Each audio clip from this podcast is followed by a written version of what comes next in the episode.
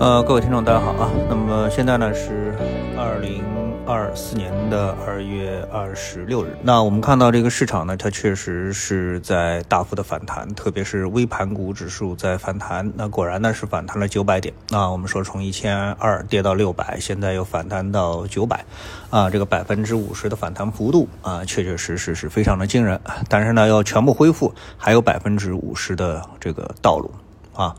那么，这个对于呃投资者来说，那是心理上极大的考验啊！如果真的回到了一千二，那在九百点抛掉的人，当然是会非常的扼腕痛惜。那但是如果这个位置你不跑啊，反弹五十呢，那又是一个最标准的黄金分割位啊。但是呢，对小盘股的这个信仰啊，到底是存不存在？那这要看投资者自己呃本人的考虑了啊。这个没有办法给出更好的一个建议。当然，就我个人而言，我是对这个呃小盘股啊，没有业绩支撑的小盘股呢，是没有什么太多的这个嗯偏好的。好，那么这部分呢，我们就略过啊。我今天特别想炒一下一个冷饭啊，这个什么冷饭呢？就是我们大家都记得，就在呃过去的不久啊，节后啊，春节节后的这个开盘的时候呢，有一家啊，这个呃基金公司啊，叫林军投资的，那么它呢是被处罚了。啊，那么一直到最近呢，我还在看到上有很多文章呢，继续呢拿这个处罚啊，在这个对呃量化投资这个领域呢进行一种呃炮轰啊，各种的自媒体呃等等啊，都还是在做这么一件事情啊。虽然量比以前不多了，但还是在啊。那么既然看到别人也都在说呢，我想呢也炒一下冷饭啊。我的观点呢正好跟他们相反啊。那么这里面包括几个部分啊，第一。就是这次受伤非常严重的这个量化啊，那么我们之前呢都介绍过了啊，就是他们采用的这个所谓的量化的策略呢，叫中性量化，对吧？就是一手呢抛大盘股指数，一手呢买进小盘股，然后呢当中呢做一个对冲啊，锁定这个利润。啊，那么在过去的两三年时间当中呢，小盘股呢一直是走一个牛市，而这个大盘股呢一直呢是走一个这个熊市啊。那么所以这个策略呢就是挣钱的啊，这个市场的风格啊就是这样啊。那么今天我看到一篇公众号文章啊，说这个就是这个林军投资啊，它之所以会被处罚，因为它这个风格飘逸啊。呃，等等之类的啊，那我觉得这个说法啊，其实呢是非常的不专业。实际上呢，林军投资呢，我们从他呃当时啊被处罚之前所发出来的一篇这个市场上所广为流传的啊这个告客户的一个投资报告就可以看出，林军投资它其实采用的呢，它不是中性量化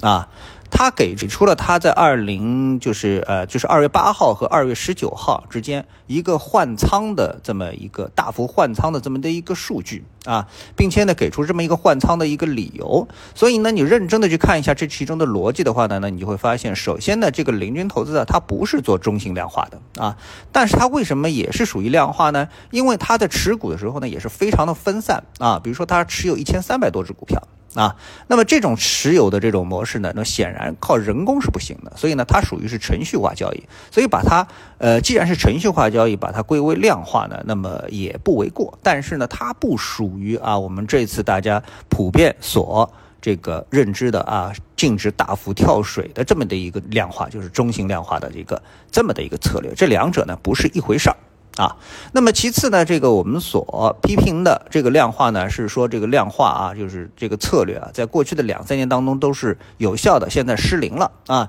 因为它的这个另外的一端呢，这个所谓的叫长尾风险啊，是持有微盘股。啊，但这件事情跟这个林军投资有关吗？好像也没有关系，为什么呢？因为林军投资啊，他在二月八日之前啊，也就是这个春节之前呢，他的仓位上面呢，大比重的全部都是持有这个。啊，上证五零、沪深三零零啊，中证五百、中证一千的这个股票啊，所以呢，他在他的投资报告当中呢，给了他一个很清楚，叫什么呢？就是漂亮啊，三百要命三千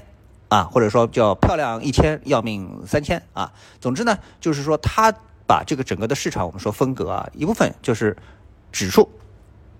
另外一部分呢是指数以外的股票。当然，指数以外的股票呢也有一个指数，但这个指数所对应的指数产品，呃，应该说是没有的，就是国证两千啊，基本上有有这么的一个指数可以对应啊。所以呢，它在这个交易的时候，也就是二月八日到二月九日，所谓的分隔切换啊，它是一个分隔切换是什么呢？它把它原来持有的大盘股都抛了，然后呢？哎，这个通过通过国证两千啊，大量的买进这个小盘股，所以一买一卖呢，对这个市场啊就造成了这个呃压力啊，这个就是一个转换。但是呢，我们从它的整个的一个操作流程来看的话呢，我们发现林军投资的它这个操作可以说是非常的成功，对吧？那么它凭什么在二月八日之前是持有大盘股的？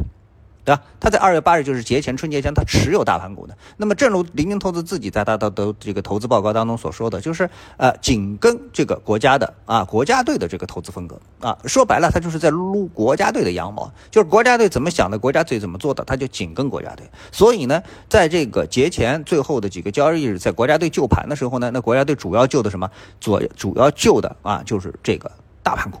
啊，然后呢，到了这个节后结束之后，二月十九日呢，哎，他反应过来了啊，接下来大盘股啊不会成为市场的主流，应该是要整个市场一定要要救起来，必须得救微盘股。于是呢，哎，他在二月十九日的早晨啊，把这个大盘股给抛了，然后立马呢买进了小盘股，所以他总的仓位一进一出啊，实际上呢是净买入，并不是净卖出啊。但是这个市场上呢，大部分不太懂的这个所谓的专业人士呢，也就跟着这个舆论呢一直起哄啊，也把它呢一归类在量化里面啊，中性量化里面。第二，哎，说它呢这个就是啊做空，实际上呢它一。一手做空，一手做多啊，只是一个风格的一个切换。但从这个过程当中呢，我们看到聪明的投资者可以看出，这家基金公司啊，实际上啊是做的非常的漂亮啊，紧跟了这个市场的步伐，而且呢，对政策的把握呢也是非常的到位啊，呃，既挣了。大盘股的钱又挣了小盘股的钱，所以从它的这个切换之后，我们看，哎，当时呢，证监会的这个处罚是说，二月二月二十二日之前这个不能平仓，对吧？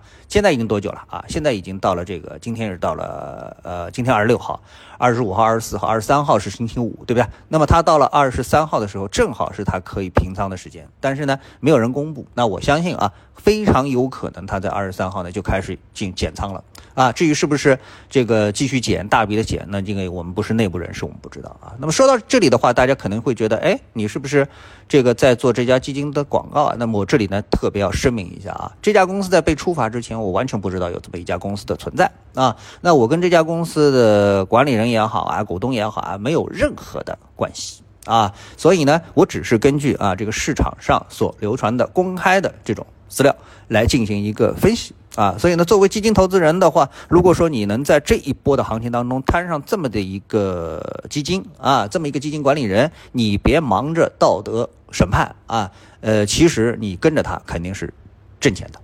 啊，这个啊，而且是真的挣钱了啊，这个整个的风格基本上就跟对了啊，加上大盘股的一波，加上小盘股的一波啊，呃，我呢大致呢就是跟大家分析一下这么一个基金。它在这波行情当中是怎么操作的？以此呢，稍微理清一下啊，这个我们市场啊，要想这么步步为营的话啊，这个每步都踏准的话，其实是非常难的啊，其实是非常难的啊。这家公司下次是不是能踏准，我也不知道。起码历史上的这个历史数据证明它还是非常的有水平啊。好，谢谢各位收听，我们下次的节目时间再见。